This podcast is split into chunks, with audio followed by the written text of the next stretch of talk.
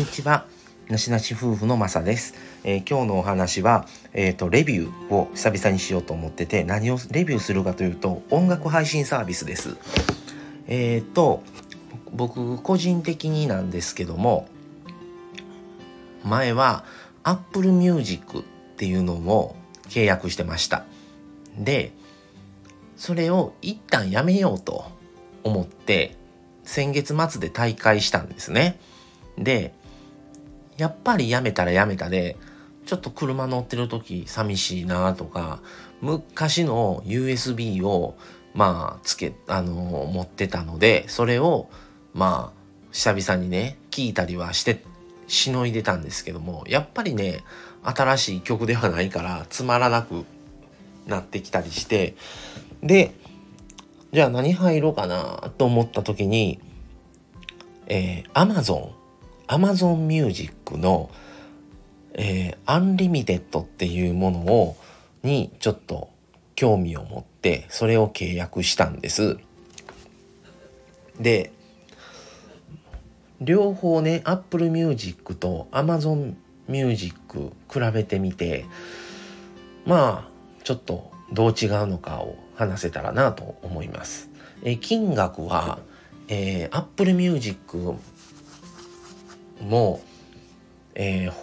Amazon Music もほぼ変わらずですね。金額、変わらない金額でしたね。で、Amazon Music はしかもいいのは3ヶ月無料なんですね。Apple Music は1ヶ月無料やったんですよ。うん。で、ただ、や、何がいいかとどう違うのかというと、うん、まだ Amazon Music Unlimited に変えてからまだそんなに日経ってないのでまだ自分が使い慣れてないっていうのがあるんで一概に言うとそれが悪いとは言えませんけどもあのうんなんて言うたらいいんですかね。あのコラボ曲とかはアップル入ってたのが Amazon には Amazon Music には配信アップされてないのがあってちょっとそれ残念やったなと思うんですね。ただあの音楽音の安定感は Amazon はすごいなと思ったんですよ。Apple Music っていうのもすごい曲数はねどっちも本当に多いからあれなんですけども曲によってねなんかボリュームを下げてもよく聞こえるのとちょっとなんかこもってるというか音が遠いなとかなんかね膜張ってるみたいな音のような感じがね曲によってね Apple Music ってあったんですよ。でも Amazon の Amazon Music はどの曲聴いても同じボリュームの音で同じような音域領域というか音域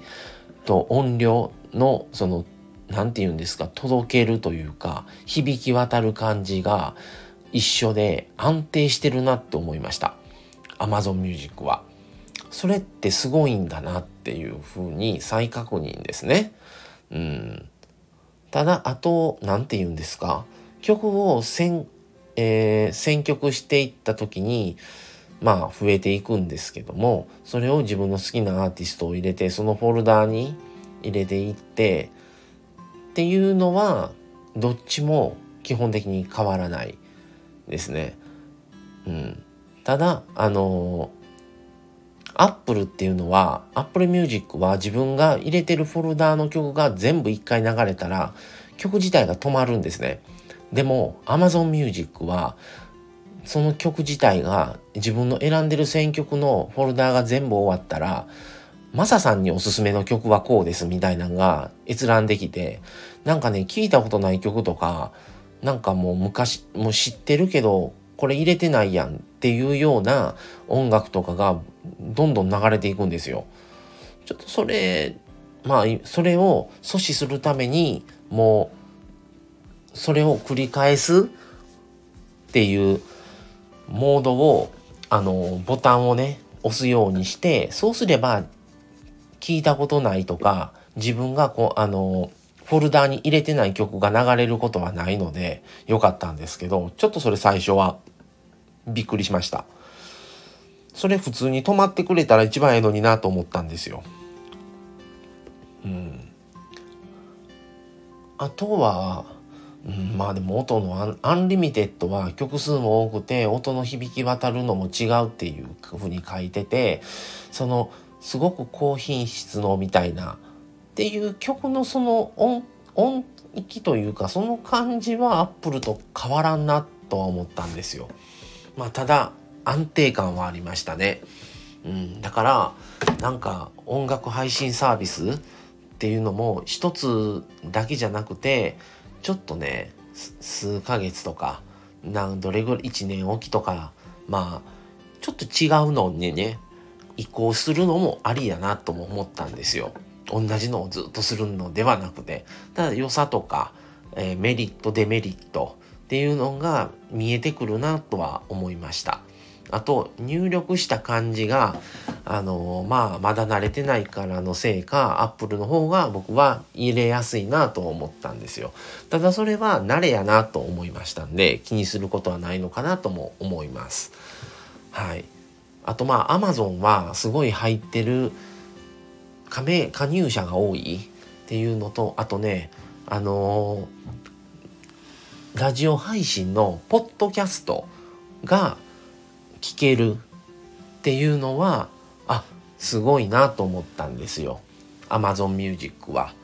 それは Apple の方はなくて Apple は本当に音楽を聴くだけっていう特化してるって感じなのでちょっとねラジオ音楽もちょっと聞き飽きたりちょっともうその気分ちゃうからちょっとラジオ聞きたいなと思ったら、ポッドキャストの方行けば、すぐに、ポッドキャストはいろんな方が本当にされてるので、タレントさんとかも。だから、そういう意味では、ちょっと幅が広がるのかな、Amazon Music の方が、とは思いました。はい。いや、いろんな、こんなね、配信サービスができるから、うちのね、近く、割と近くにあったね、あのー CD レンタルのお店もね、閉店したんですよね。まあしばらく前なんですけど、もう、そこオープンして10年ぐらいはやってたのかな。うん、で、最初はすごい勢いやったのに、やっぱりもうこの世の中の波にはね、立ち向かえずっていうので閉店になったんですけど、あのー、こういう配信がね、やっぱり自分も撮ってみたら、それはね、レンタルして、また返しに行ってとかしないといけないし、そういうのってすごい手間だなとは、まあ、ジャケットをね、実際自分の手に取って、こう見ながらね、考えれるっていう喜びは、レンタル行った方がええなとは思ってるんですけども、ただもう、ね、簡単、もう人差し指でポンポンとやってたら、自分の聞きたい曲がすぐ取り出せて聞けるっていうのは、すっごいなこの このサービスとは思いました。はい。ね、慣れてしまったら当たり前になるんですけど、うんね、なかなかそれ、最初出た頃っていうのはすごい画期的なサービスで、すごいなと思ってたのをね、気持ちをね、蘇らせてくれましたね。いやー、そら、かりんはな、こんな楽やったらっていうふうに思います。はい、皆さんはどっか加入されてますか？はい、ということで今日はこの辺で終わろうと思います。音楽配信サービスのレビューにをやってみました。はい、それでは次回をお楽しみに。それではさようなら。